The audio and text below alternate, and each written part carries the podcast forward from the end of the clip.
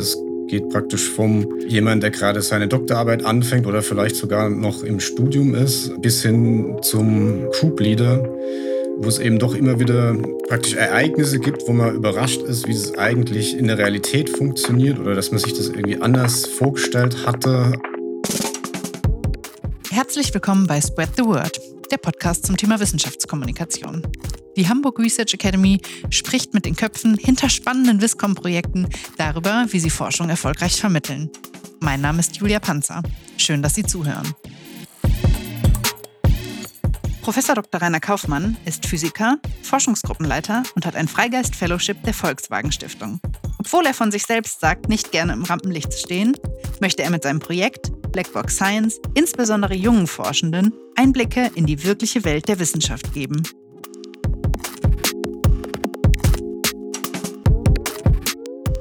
Herzlich willkommen. Ich freue mich sehr, dass Sie Zeit gefunden haben, um mit uns heute über Ihr sehr, sehr spannendes Projekt zu sprechen. Und da würde ich auch gerne direkt einsteigen und Sie bitten, einmal das Projekt Blackbox Science kurz vorzustellen. Ja, vielen Dank. Bei dem Kommunikationsprojekt Blackbox Science geht es uns hauptsächlich darum, ein bisschen Licht in den wissenschaftlichen Alltag zu bringen. Also keine konkreten wissenschaftlichen Themen aufzuarbeiten für die breite Gesellschaft, sondern eben zu gucken, was eigentlich die Wissenschaftler um die eigentlich Wissenschaft drumherum noch so beschäftigt und das Ganze eben auch mit einem etwas selbstkritischeren Licht zu beleuchten. Wie ist es denn zu der Idee gekommen? Ja, das war eigentlich so ein bisschen Zufall, weil ich kurz nachdem ich das Freigeist Fellowship bekommen hatte, nach einigen Jahren einen ehemaligen oder einen Bekannten, den ich noch aus meiner Studiumszeit aus Heidelberg kannte, in Berlin getroffen hatte.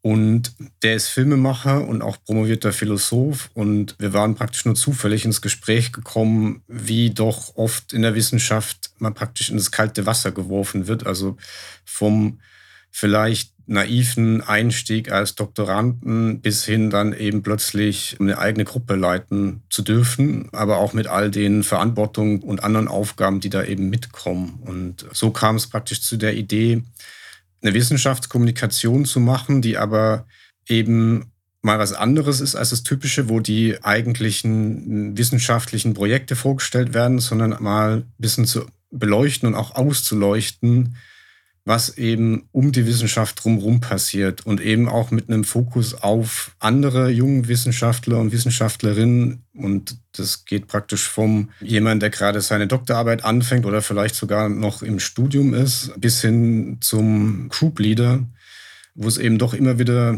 praktisch Ereignisse gibt, wo man überrascht ist, wie es eigentlich in der Realität funktioniert oder dass man sich das irgendwie anders vorgestellt hatte und auch im Laufe der Karriere immer doch immer wieder sehr vieles entdeckt, was auch nicht so ideal läuft, also wo es noch, wo es eben Probleme gibt, die ja teilweise auch bekannt sind, wo ich aber auch finde, dass es wichtig ist, da auch kritisch drüber zu reden und auch ein bisschen selbstkritisch das Ganze zu hinterfragen.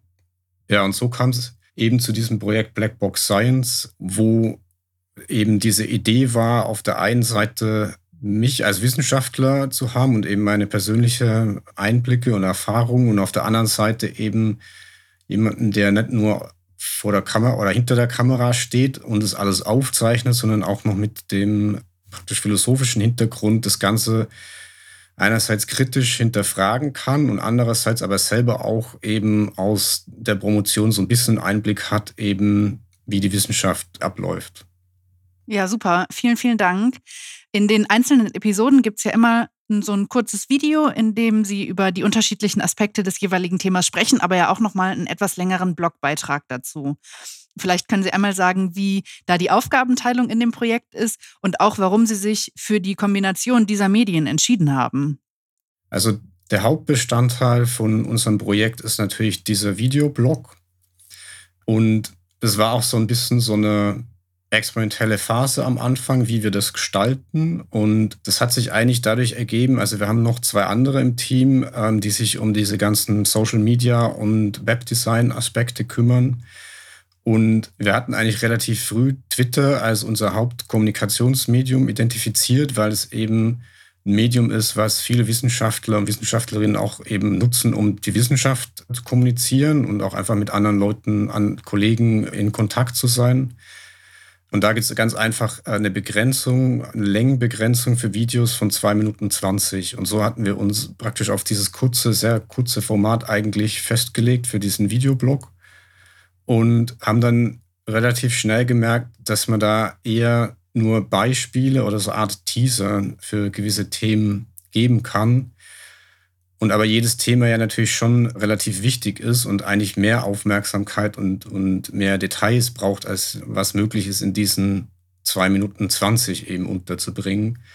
Und so kam es dann, also es war sowieso der Plan, eine Webseite zu haben, irgendwie so als eine Art Landing-Plattform, wo wir eben einfach alles auch unterbringen können, weil es ja auch Leute und Organisationen gibt, für die andere Medien einfacher sind. Also zum Beispiel, das haben wir jetzt auch im Nachhinein gemerkt, dass größere Organisationen wie zum Beispiel Fraunhofer oder sowas, für die ist es einfacher, jetzt einen YouTube-Kanal zu abonnieren, einfach zu gucken, wann da die neuen Videos kommen, als jetzt ständig per Twitter. Oder die haben wahrscheinlich so viel Inhalt, die für die interessant sein könnte über Twitter, dass es ja dann relativ unüberschaubar werden kann. Also so hatten wir sowieso die Webseite als so eine generelle Plattform geplant. Und aber auf der anderen Seite da eben auch dann wollten wir die Möglichkeit haben, da mehr Inhalte unterbringen zu können. Also, dass wir halt sagen, okay, wir haben jetzt diese Videos, die zum Thema hinführen, die auch dann eben wie zum Beispiel in der letzten Episode dann einfach auch ein ganz konkretes Beispiel, äh, auch persönliches Beispiel dann eben zeigen und dann eben zusätzlich auf dem Blog, auf der Webseite dann aber auch die Möglichkeit zum einen zu gucken, was gibt es da zum Beispiel an auch wissenschaftlichen Studien zu den Themen, was gibt es da von anderen Leuten, die sich schon mit den Themen beschäftigt haben und dann aber auch eine Möglichkeit zu haben, äh, da auch nochmal für Leute da Kommentare abgeben zu können und eine Diskussion zu starten. Weil es ja mit Twitter schon auch so ist, ist ja relativ kurzlebig. Also es gibt einen Tweet, Leute reagieren da drauf, und nach ein paar Tagen ist es aber praktisch dann wieder verpufft. Und wenn jetzt jemand nach einem gewissen Thema suchen würde, dann ist es ja auch schwierig oder aufwendig, das in Twitter zu machen. Wohingegen auf einer Webseite, da hat man das dann praktisch nachher alles gesammelt und ist alles gleichzeitig verfügbar. Ja, Sie haben gerade schon ein bisschen die Ziele und auch die Zielgruppen angesprochen und auch über Reaktionsmöglichkeiten uns ein bisschen was erzählt. Gibt es denn schon erste Reaktionen auf die ersten beiden Folgen und wie fallen die denn aus? Wie ist denn das Feedback, was Sie bekommen?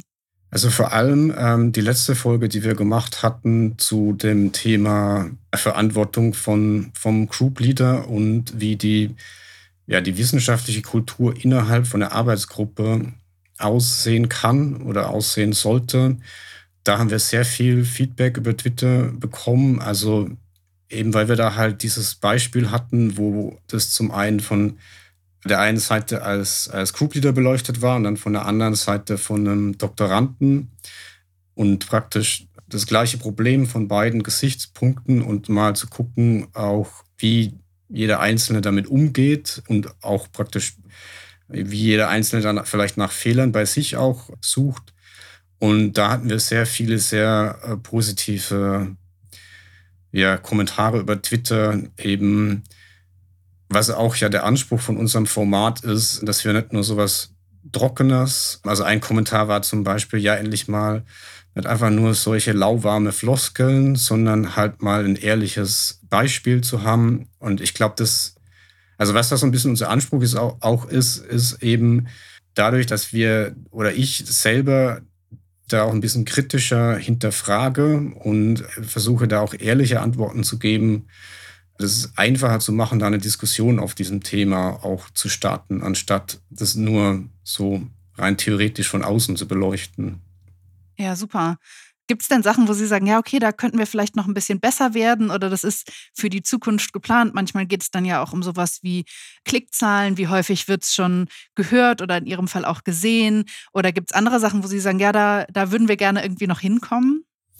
Ja, das ist ganz klar, was wir gesehen haben, der Reichweitenausbau, das ist ein hartes Geschäft sozusagen, weil also wir konnten jetzt in, innerhalb von der ersten Folge schon ja die Followerzahlen bei Twitter schon, also für, für so eine Folge deutlich erhöhen. Und wir hatten da auch teilweise einige tausend Views bei den Videos, praktisch von mehr oder weniger von null an.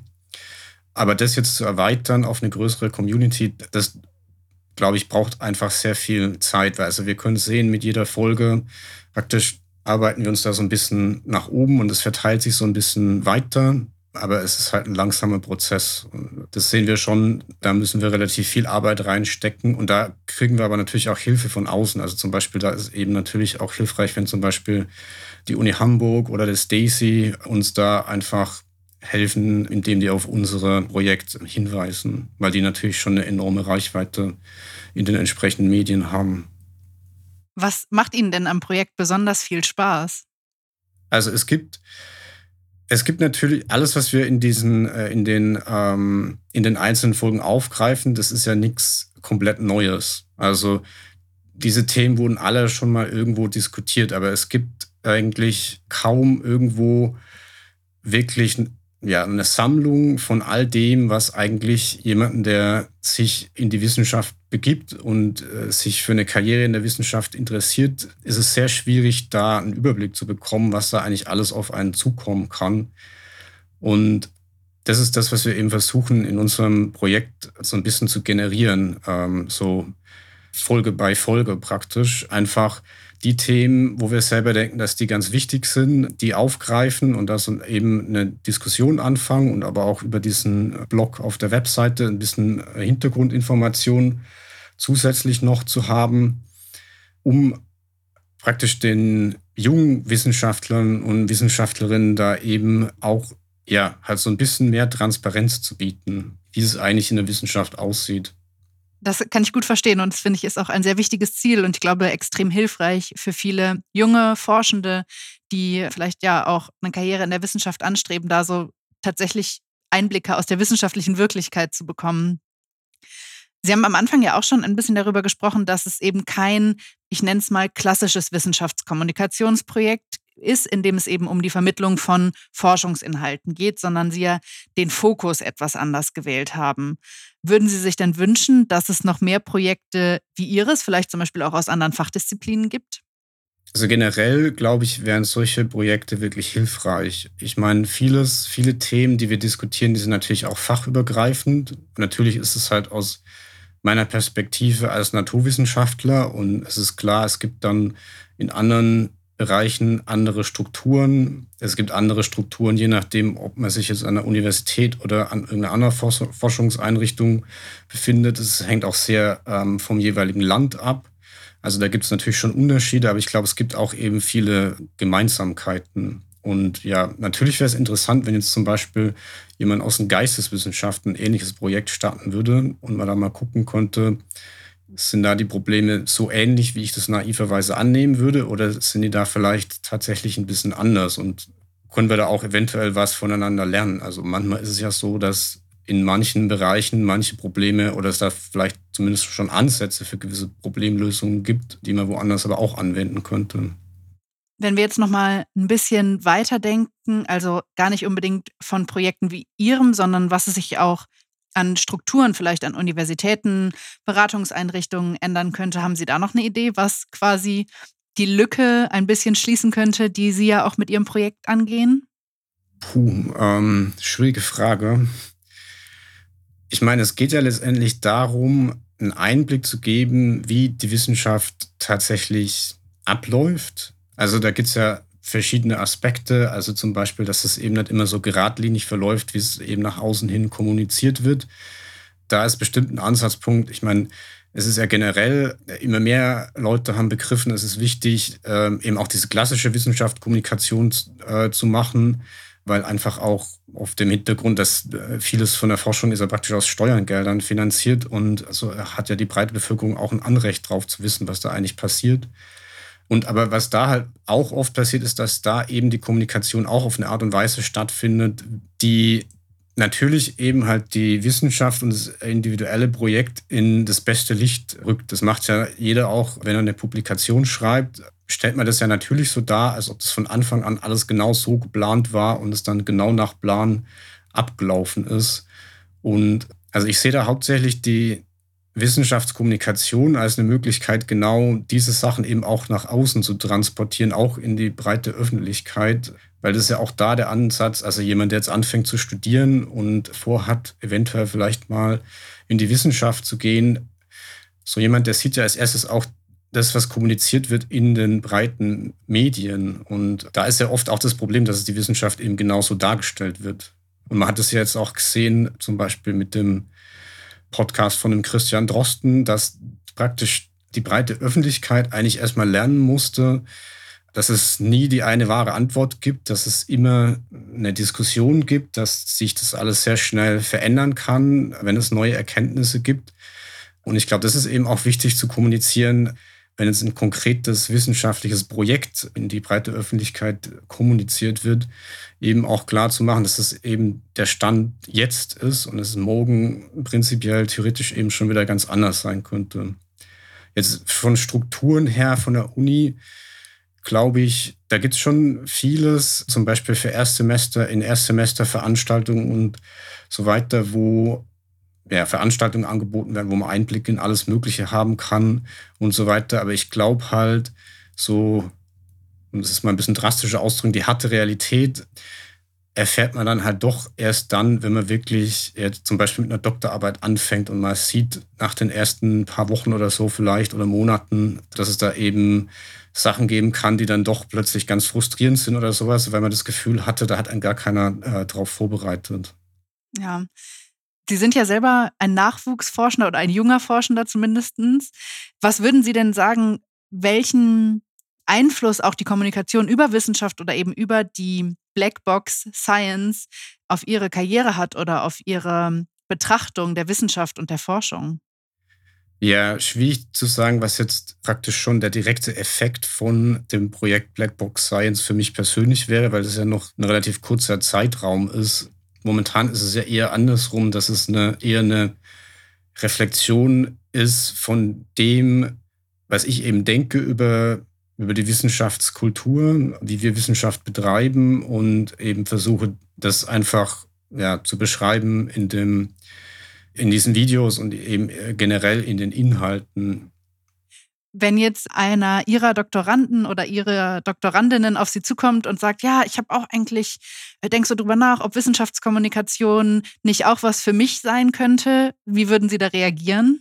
Wissenschaftskommunikation, denke ich, ist sehr wichtig, ist auch immer wichtiger, einfach auch wenn man sich jetzt mal, also wenn man jetzt Wissenschaft nur sozusagen als Business sehen würde, alleine schon, äh, wenn man sich anguckt, die meisten Organisationen, die die Wissenschaft finanzieren, die haben das auch erkannt, dass es eben wichtig ist. Und das heißt, wenn ich irgendwo Geld haben will für meine Wissenschaft, dann wird meistens auch schon erwartet, dass ich das in irgendeiner Art und Weise auch nach außen hin kommuniziere. Das heißt, möglichst früh anzufangen, sich damit zu beschäftigen, glaube ich, ist wirklich sehr hilfreich. Und auf der anderen Seite sehe ich auch wenn wir jetzt über diese klassische Wissenschaftskommunikation reden, wo ich jetzt, ich habe an irgendeinem Projekt gearbeitet und ich will es irgendwie nach außen hin kommunizieren, das hilft auch ungemein, praktisch versuchen zu überlegen, wie kann ich das kommunizieren, sodass es jeder verstehen kann, der auch gar kein Wissenschaftler ist. Und das heißt, da muss man sich nochmal grundlegend damit beschäftigen, was man da eigentlich macht in seiner Forschung, was es für eine Relevanz hat, auch für die breite Bevölkerung. Und ich glaube, das kann auch sehr dabei helfen, eben einfach das ein bisschen einzuordnen, was man da in seiner Forschung macht und zu so gucken, wo, wo ist eigentlich die gesellschaftliche Relevanz dabei. Und wenn Sie jetzt nochmal an den Anfang Ihres Projektes oder vielleicht auch an die Phase zurückdenken, in der die Idee so ein bisschen entstanden ist, und jetzt nach den zwei Folgen, gibt es einen Tipp, den Sie damals gerne schon gehabt haben oder vielleicht auch einen Tipp, den Sie jetzt Leuten, die was Ähnliches gerne machen würden, mit auf den Weg geben möchten? Ja, ich meine, was ich für mich persönlich gelernt habe, ist, dass ich da sehr naiv dran gegangen bin, obwohl mir schon klar war, dass ich das nicht alleine machen möchte. Also, weil ich finde es auch in gewisser Weise, also ich meine, die Inhalte, die muss ich mir ja natürlich selber ausdenken. Aber wenn dazu noch dazu kommen würde, dass ich da jetzt selber diese Videoaufnahmen machen müsste, das nachher schneiden, dann irgendwelche Grafikeffekte da einarbeiten, mir über Social-Media-Kampagnen Gedanken machen muss und eine Webseite designen und so weiter, das ist ja völlig unrealistisch, das auch von einem Wissenschaftler zu erwarten, dass er das praktisch so nebenher macht. Also weil bisher ist ja Wissenschaftskommunikation auch nicht irgendwie Teil von, ich sag mal, der Arbeitszeit von einem Wissenschaftler, sondern es ist ja eher sowas, was so ein bisschen erwartet wird, dass man das in seiner Freizeit macht. Und obwohl ich jetzt praktisch von Anfang an das Projekt so geplant hatte, dass da eben all diese Sachen, die man irgendwie, sag ich mal, outsourcen kann, outgesourced sind und da auch wirklich halt dann, und da geht es ja nicht nur darum, Arbeit abzugeben, sondern Leute, die das äh, professionell machen, die können es natürlich auch viel besser. Und trotzdem, zum einen ist es, nimmt es natürlich trotzdem sehr viel Zeit in Anspruch, weil man ja auch für die Inhalte verantwortlich ist. Das kann man nicht so einfach abgeben.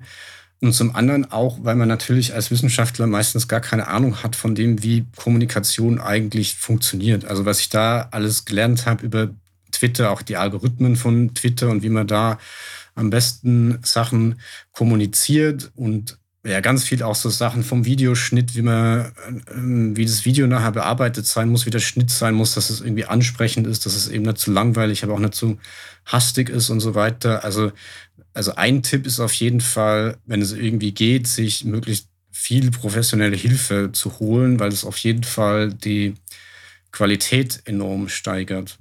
Und da habe ich eben auch das Glück, in unserem Projekt, dass da Pavel, der da, den ich anfangs genannt hatte, der eben dieser Philosophen-Filmemacher ist, eben nicht nur einer ist, der die Videos aufnimmt und schneidet und so weiter, sondern dass der eben auch noch halt sehr, ja, inhaltlich sehr viel liefert. Also auch einfach Sachen dann, wenn wir das aufnehmen, wenn wir das drehen, dann sagen kann, ja, okay, aber das verstehe ich jetzt überhaupt nicht oder ähm, das ergibt ja gar keinen Sinn oder ist es tatsächlich so, kann ja gar nicht sein.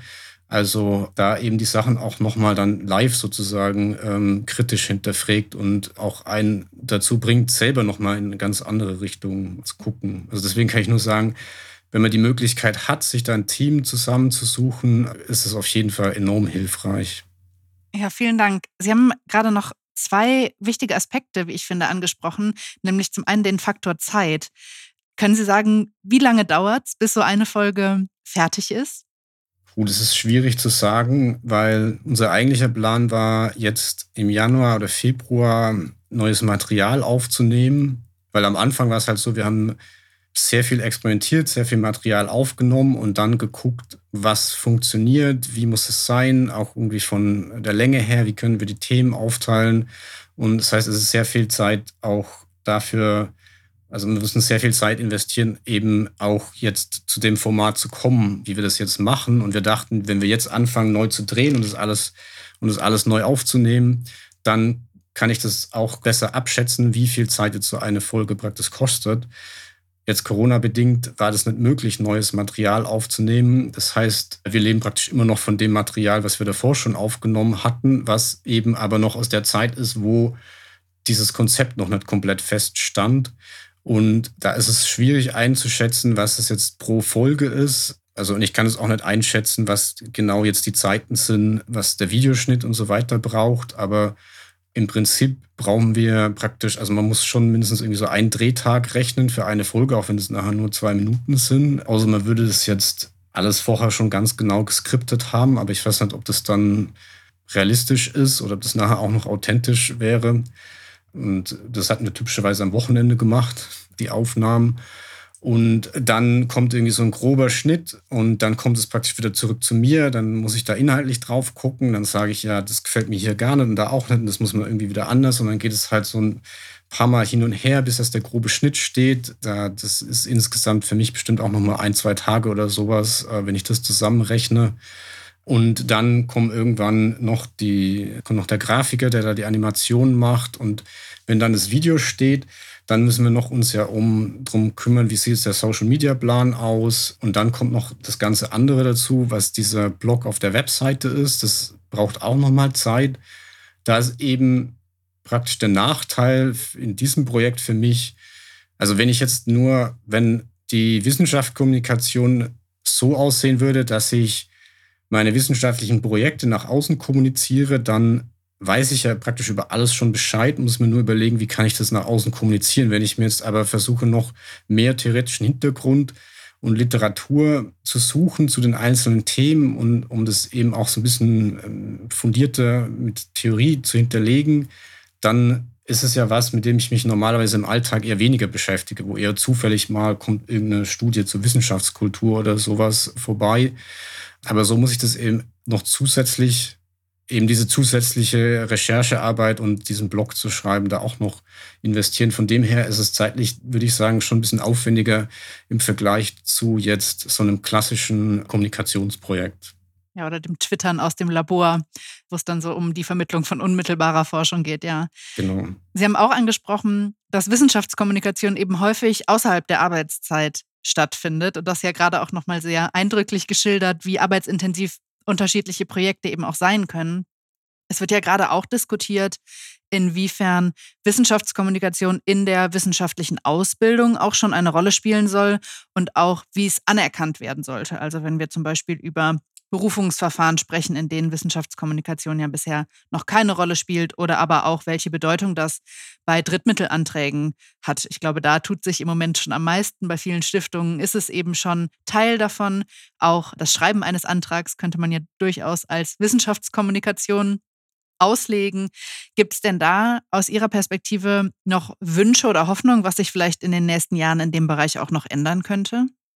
Ja, also Wünsche ganz klar wäre es natürlich toll, eben, äh, wie Sie sagten, in Berufungs- oder sonstigen Auswahlverfahren, wenn es mehr Priorität hätte.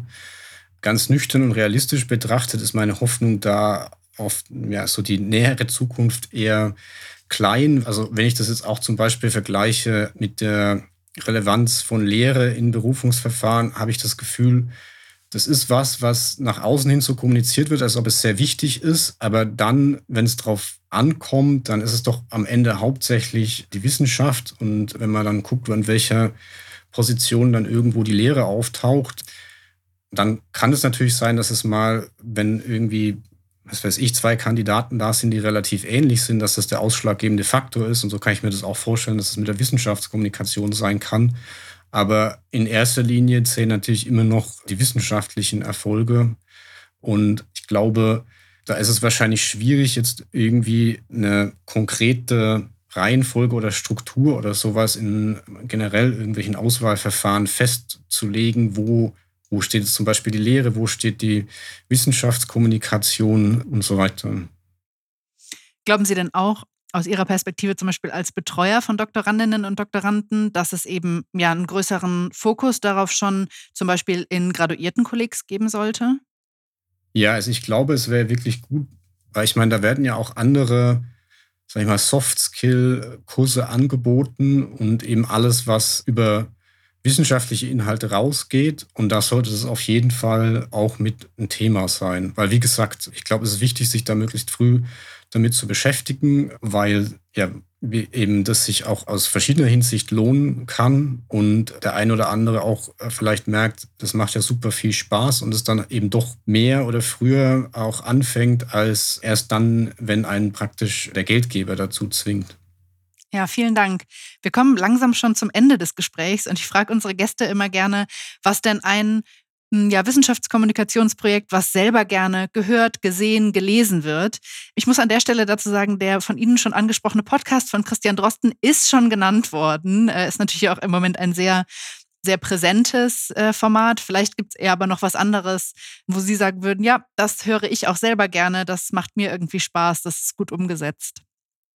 Also es gibt in der Mikroskopie so einen Podcast oder es ist ein Videopodcast, das heißt, The Microscopist ist von Peter O'Toole und der interviewt da praktisch immer verschiedene Leute, die eben in der, im Bereich von der Entwicklung von Mikroskopie wissenschaftlich unterwegs sind.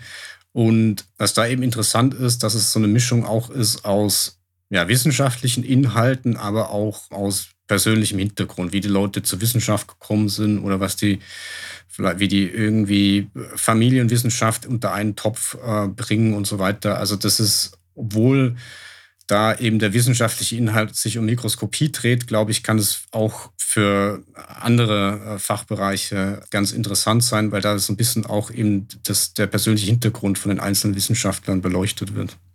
Ja, super, vielen Dank. Auf jeden Fall eine sehr spannende Empfehlung, die wir gerne in unsere Liste mit aufnehmen. Damit sind wir auch schon am Ende. Ich bedanke mich ganz, ganz herzlich für das Gespräch und die spannenden Einblicke, die Sie uns hinter die Kulissen von Blackbox Science gegeben haben. Ich hoffe, das Projekt noch lange bestehen bleibt und freue mich schon auf die nächste Folge und kann Danke sagen für das Gespräch, Herr Kaufmann. Ja, vielen Dank auch von meiner Seite. Das war's für heute. Wenn Sie andere spannende Viscom-Projekte kennen, freuen wir uns über eine Nachricht. Alle Infos unter www.hra-hamburg.de. Die Hamburg Research Academy berät, qualifiziert und vernetzt junge Forschende von insgesamt neun Hamburger Hochschulen. Unser Podcast ist Teil des Projekts zum Thema Wissenschaftskommunikation, gefördert von der Klausen-Simon-Stiftung. Bis zum nächsten Mal.